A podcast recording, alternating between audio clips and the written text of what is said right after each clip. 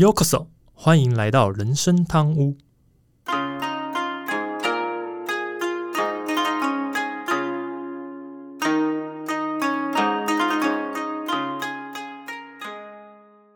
话说今天是录音的时候是十呃七月十四，是对。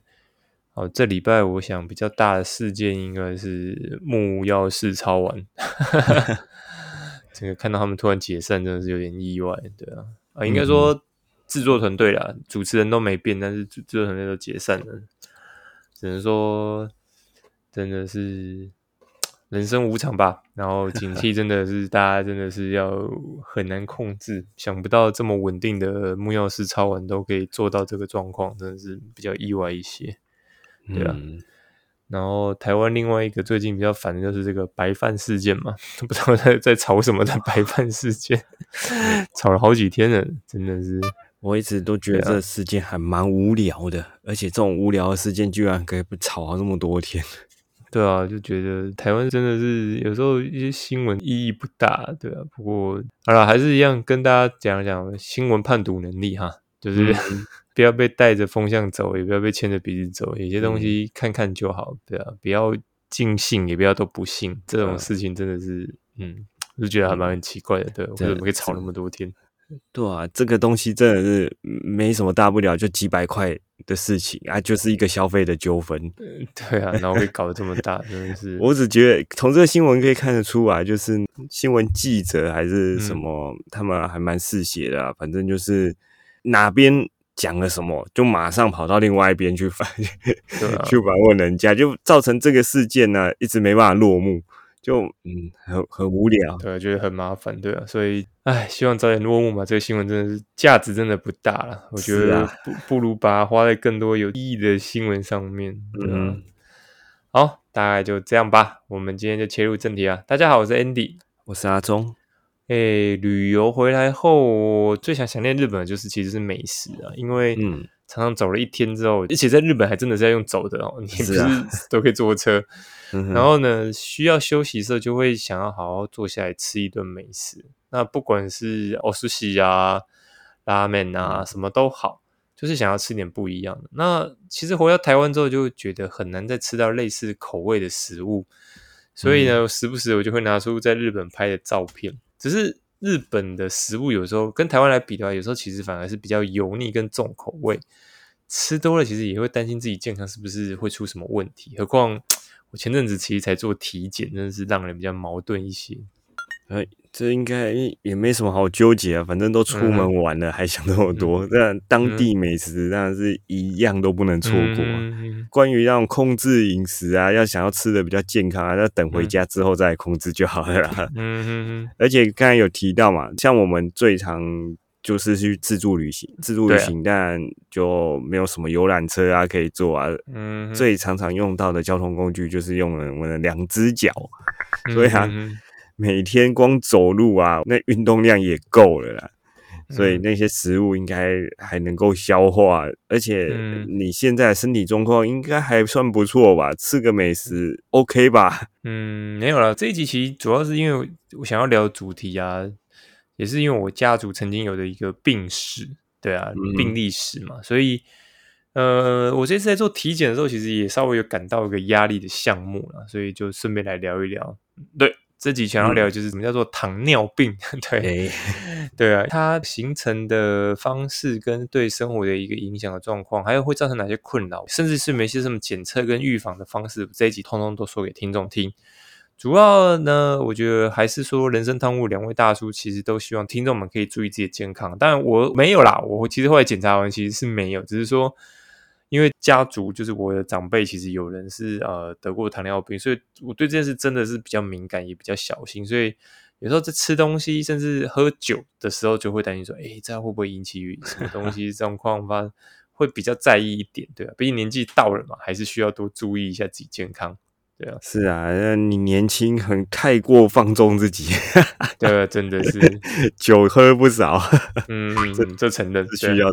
注意一下自己的健康。嗯哼，哎，不过讲到糖尿病啊，刚才说糖尿病应该不完全算是文明病啊，其实大概有百分之十左右人是因为有遗传。或者有一些自体免疫的疾病，甚至怀孕有可能引发糖尿病的症状，还有一些老化也会引发糖尿病。这些当然就跟个人的饮食习惯或者是生活习惯没有没有那么直接的关系。嗯哼，但是剩下的百分之九十的人就是啊生活习惯造成的，就真的是文明病啊。根据我们的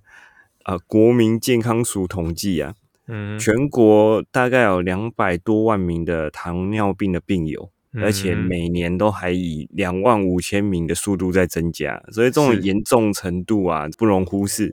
所以是还蛮值得好好的聊一聊啦。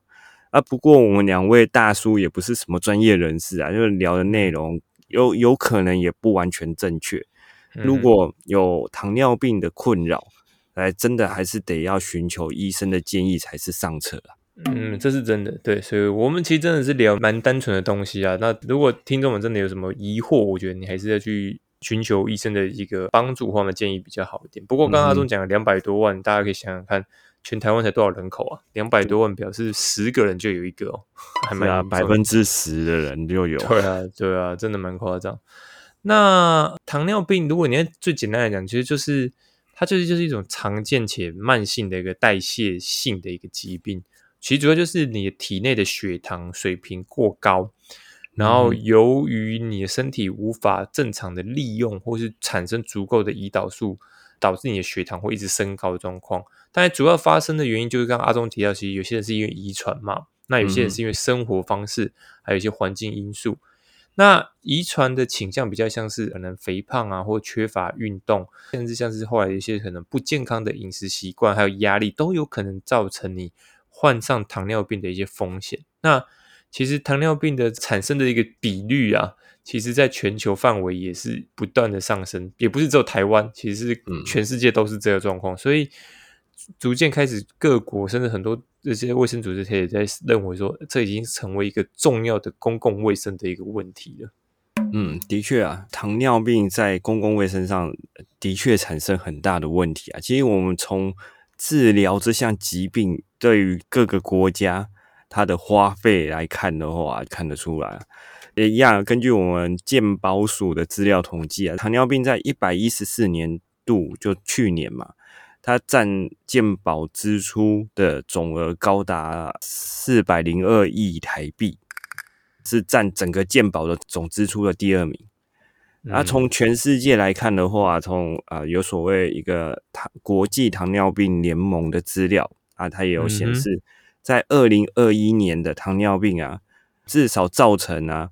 九百六十六亿的医疗支出，九千还九百哦，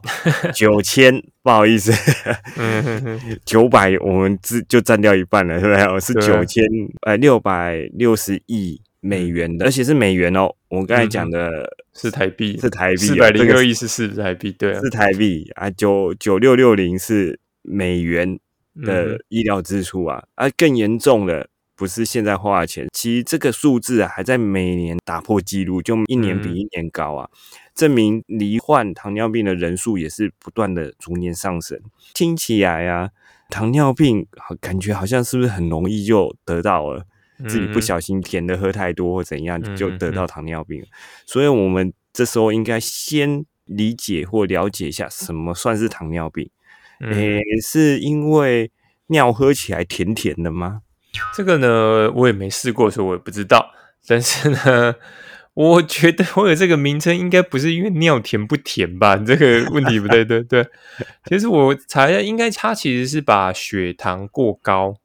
跟尿过多。这两个东西合在一起吧，就是你血糖太高了，你的尿又过多，所以糖尿病，好不好？不是因为你的尿甜甜的，这叫糖尿病，好像不是这样称呼的，对，意思应该不是，所以是缩写的意思，对对对对，应该是把这两个东西撑在一起，对，不要误会哈。不过，呃，我们回来真的讲，其实糖尿病是一种慢性疾病，我们前面也说过嘛。那当然，最简单讲，其实就是胰岛素的不足，或是它的效力不足，造成你的血糖无法正常被利用。那根据这个 WHO 的定义，其实目前糖尿病来看，有主要三种类型的糖尿病。当然，一型的糖尿病跟二型糖尿病，还有人层的糖尿病。一型糖尿病其实就是阿忠刚刚讲的，比较像是这个可能会跟遗传比较有关。它因为它主要是一个自身免疫性的一个疾病，然后这个它主要是胰岛素的产生造成的损害，就是说可能我的胰岛素产生就不够多或什么之类的，这是一个比较明确的一个状况。那二型的糖尿病就是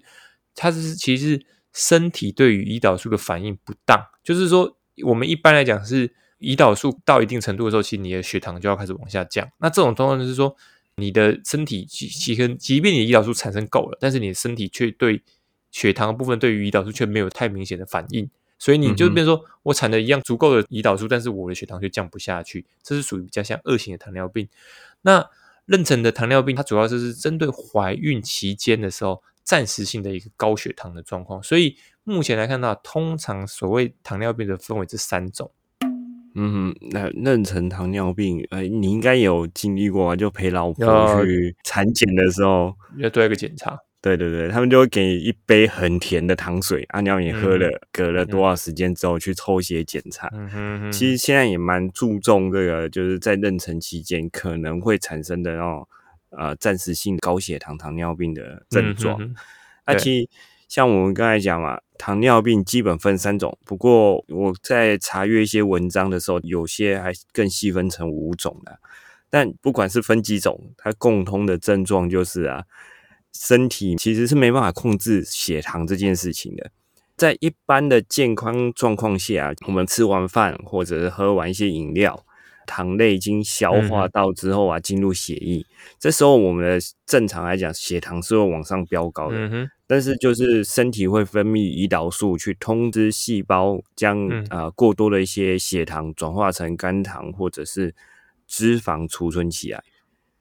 那在其实，在你饥饿的时候啊，血糖下降的时候，他们就会把之前储存起来这些啊。脂肪或者肝糖啊，再转换为血糖，让你的血糖能维持在一个稳定的状态啊。嗯哼，糖尿病就是会失去一个像这样稳定血糖的基本功能，所以就会让血糖啊一直维持高档的状态。其实这就很容易产生啊各式各样严重的并发症。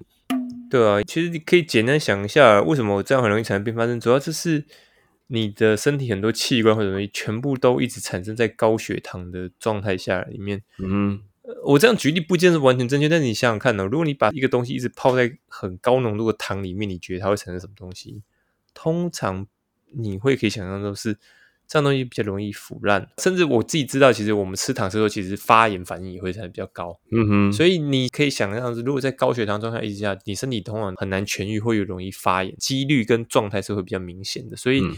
如果你的血糖不能控制下去，可能对你比较有危险性的一些伤害。这样子，嗯哼，当然，糖尿病对人体来讲有广泛的一些影响。高血糖长期的存在，损害什么？血管、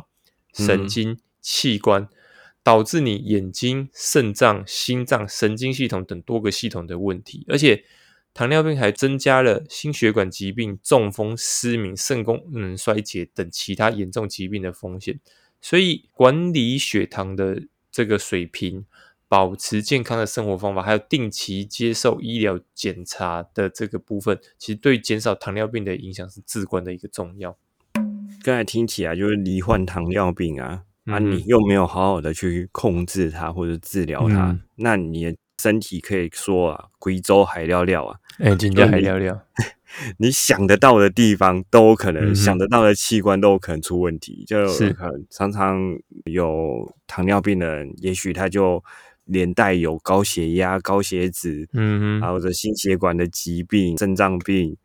之类的，就一大堆，你觉得身体所有的器官几乎都可能会出现问题。除了我们刚才讲的并发症啊，其实还有另外一个很常见的，就是高血糖容易对于末梢的血管或者是末梢的神经产生病变。就像刚才讲的，为什么眼睛会失明？因为高血糖的缘故，让末梢血管或末梢神经产生病变。那眼睛那边是属于最末端的，它就会从那里开始失去功能。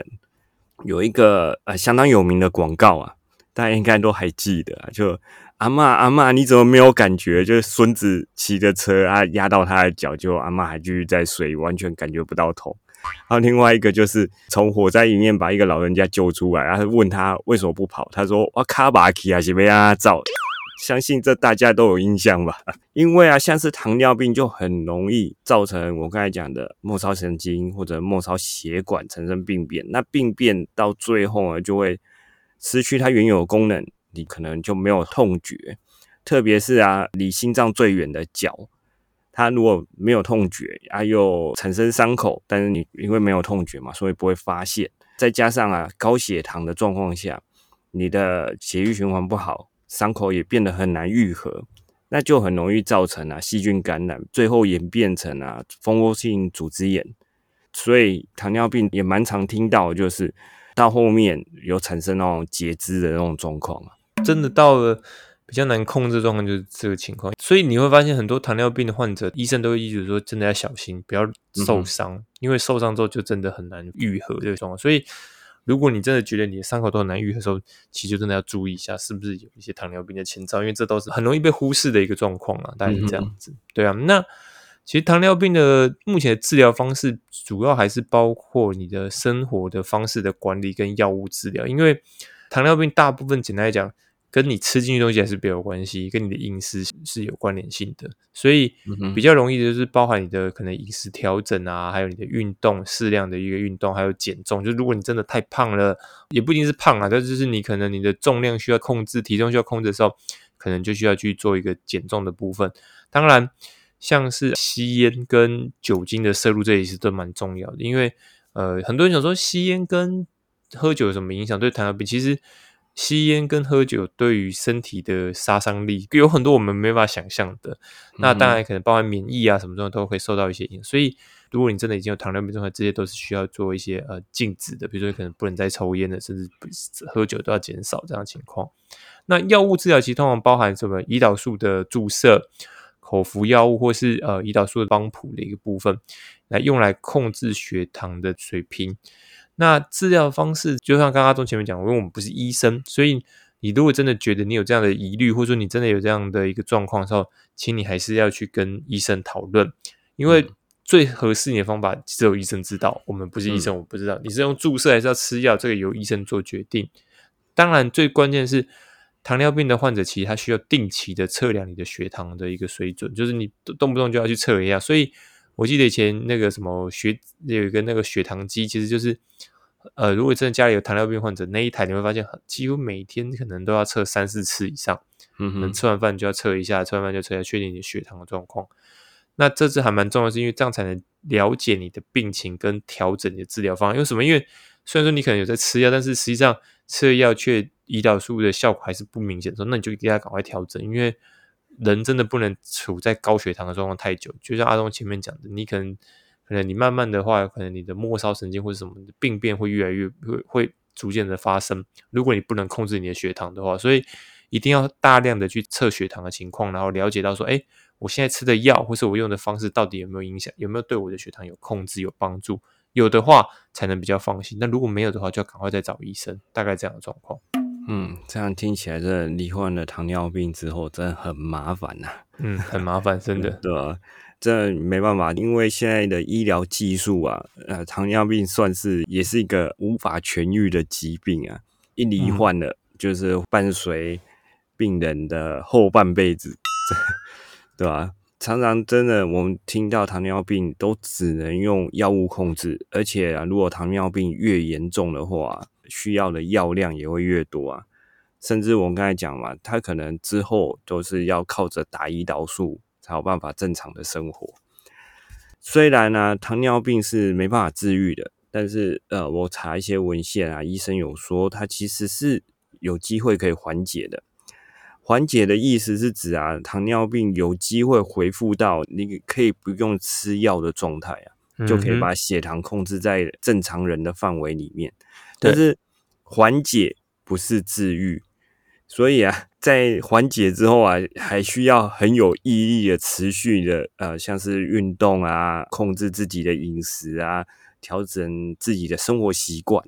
才有办法维持在所谓的正常人的水准。不然，你只要稍微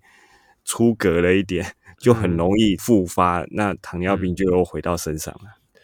讲白了，它是没有痊愈的啦。你就是控制你的血糖啦，就是这样子。就好像你用最简单，就是你就把它当成好像发烧的温度一样。你你虽然退烧了，但是你不可以，你也不可能说啊，好，我现在退烧，所以我就随便了，因为它有可能随时再烧回去。概念上就像这样子，只是这个东西叫做血糖值，跟温度是类似一样，也就是你不能，你只是暂时的把它压下来，但是不表示你永远都不会再烧上去，你只是。暂时的血糖降下来，你随随地，如果你的状况改变，或者说你该做的事情没做好，可能你的血糖值就会再飙回去，这是很常发生的一个状况，对吧？那糖尿病的状况讲白了，其实最多就是所谓的多饮嘛、多尿嘛，体重下降。你看多饮多尿，结果还是体重还是下降哦。不要大家不要以为糖尿病就一定会变胖，嗯，还有疲劳、视力的模糊跟伤口愈合缓慢，这些都是相对的一些警讯。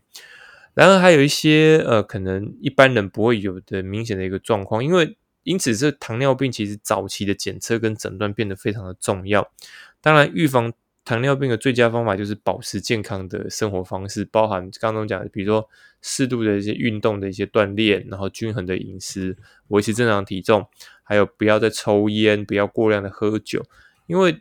这些其实，在蛮多糖尿病的患者里面，都发现他们这个喝酒跟抽烟都会是他们一些相对的状况。所以，我不在恐吓大家，真的是按照一些病例来看，抽烟跟喝酒其实对糖尿病真的是呃百害而无一利的这个情况。那对于已经被诊断是糖尿病的患者，就像阿忠刚刚讲，其实你的重点治疗方法是控制你的血糖的水平，还有管理相关的风险因素，避免并发症的产生。所以痊愈这两个字可能没办法用，但是你一定可以控制你的血糖。当你的血糖都控制在稳定的一个生活上，也许你的生活的状况就可以慢慢的比较再正常一些，甚至你可以去做一些适度的调整。但是如果你血糖还没调整回来之前，你就可能还在得持续改变你的生活，比如说你的运动啊，你吃的东西，甚至你可能对于喝酒的东西都得一直去做一些修改，才能保持你的血糖不会再上升。大概是这个样状况。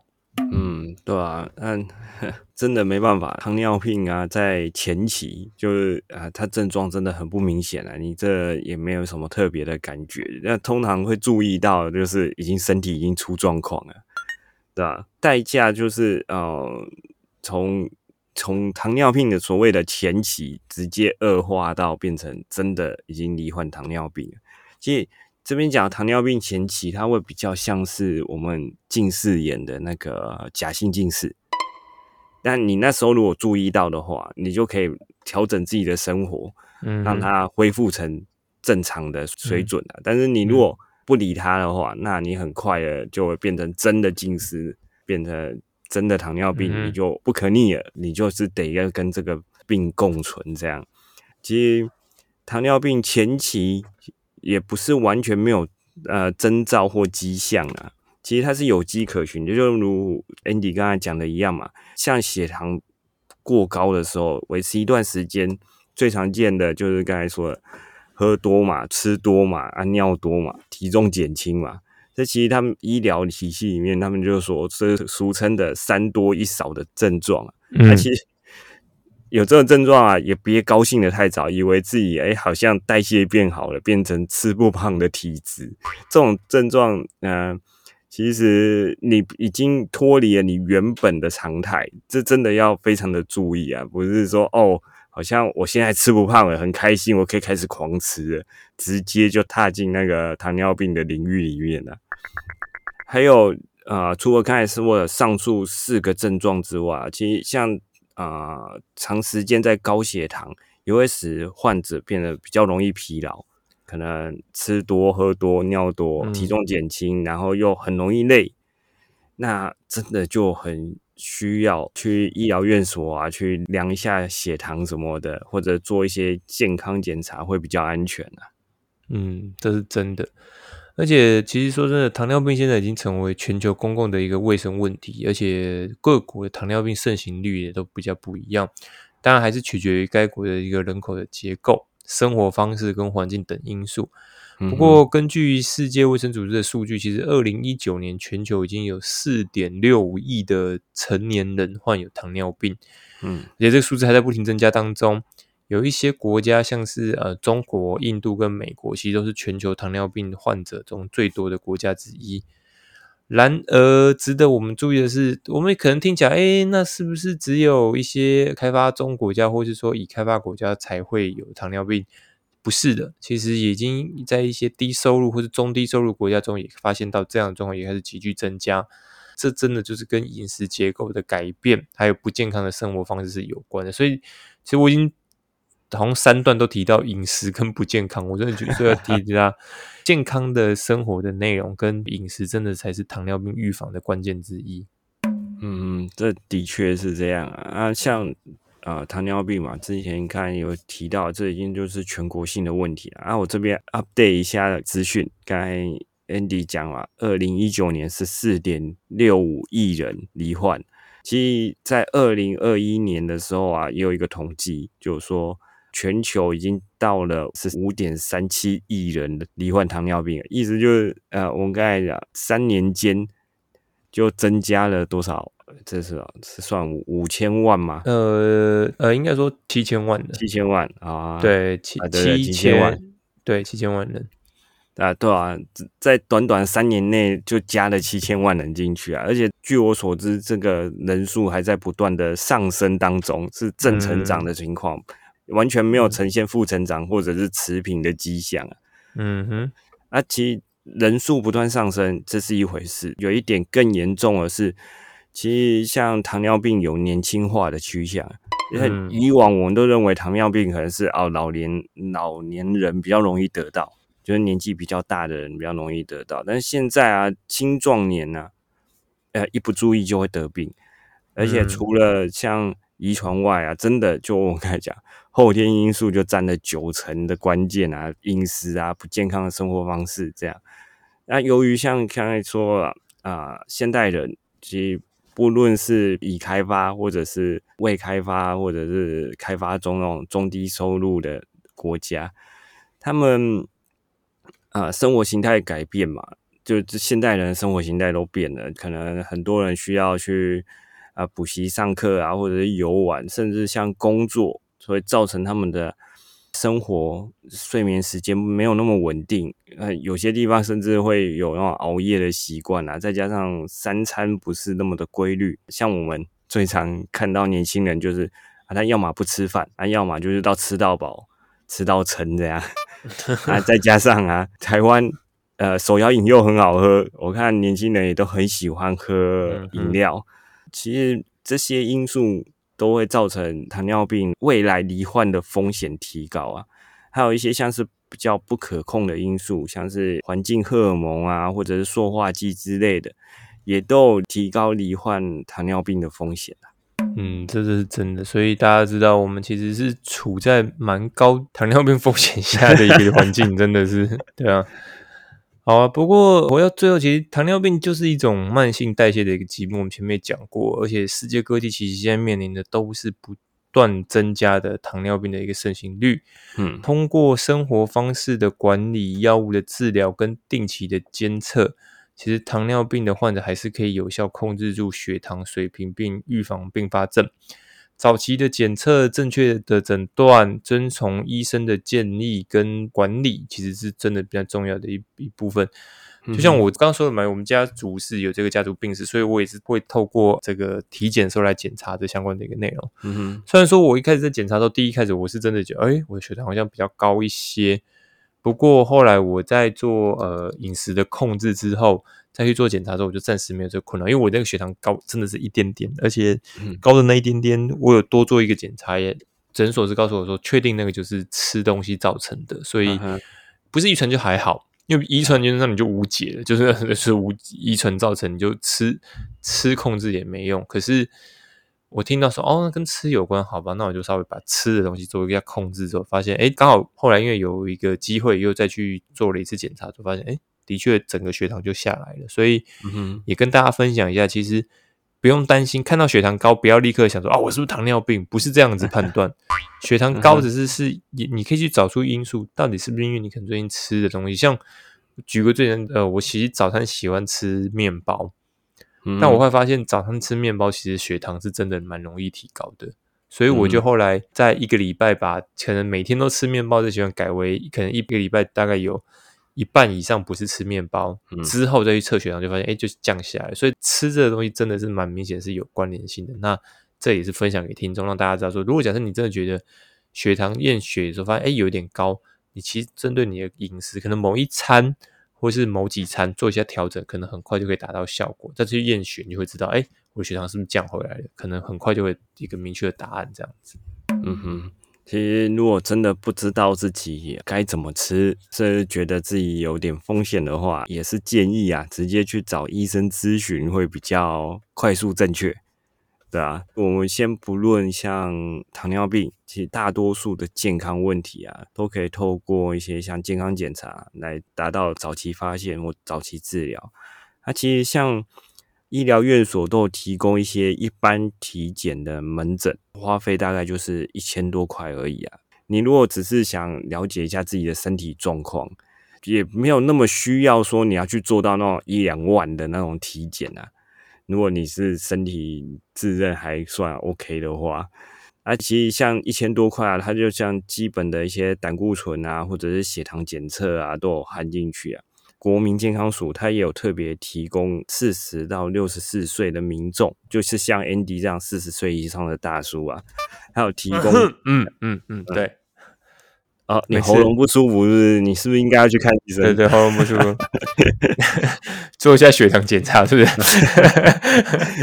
好了，反正就是四十到六十四岁的民众啊，有提供每三年一次的啊免费的健康检查。这样大家就是花一些少少的钱，或者是花一点点时间，固定去做一个健康检查，能了解自己的身体状况啊，也能防范疾病于未然。特别像是像刚才讲的糖尿病这种百病之源，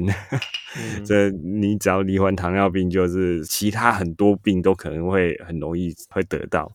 对，再就老生常谈啊，明明你知我知啊，大家都知。但是却常常都做不到啊，所以我这边也是稍微提醒一下自己，要有健康的身体，就是要注意均衡的饮食，还有规律的作息，还要再加上运动，这样才能远离慢性疾病啊，也远离糖尿病啊。真的，其实呃，因为得了糖尿病之后，尤其像我跟你讲，我们家长辈有嘛，所以我真的看到他们得了糖尿病之后，蛮。多包含精神，甚至到后面他们也可能真的也懒了，所以他们后来几乎几乎最后都不良于行。为什么？因为他们也不想要再起来走动，所以状况都会相对是比较严重一些。所以不是要恐吓大家，而是真的自己身边是有看过，所以我也知道。得了糖尿病之后，可能你接下来会产生的一些状况，我们在这里其实分享给大家，也希望大家可以多注意自己的健康，不是要恐吓你们，好不好？恐吓你们也没用，对，没有意义。其实只要提醒大家，糖尿病真的是一个比较麻烦的一个疾病，所以如果可以的话，尽量注重在意自己的身体，然后不要让自己陷入到糖尿病的困境当中。嗯，好啦，今天节目差不多这边啦，我是 Andy，我是阿忠。如果你还有任何想跟我们分享，或或都透过欢迎。嗯，不是，都欢迎透过主页资讯的里面有个网站连接，信箱粉丝在私信留言给我们哦。因为目前开放小赞助，听众如果喜欢我们节目，喜欢赞助人生堂屋，让 Andy 和阿忠可以做出更多优质内容。如果是外派听众，请您不给我们评价，让我们可以得到鼓励。好的，我们下周见，拜拜。拜。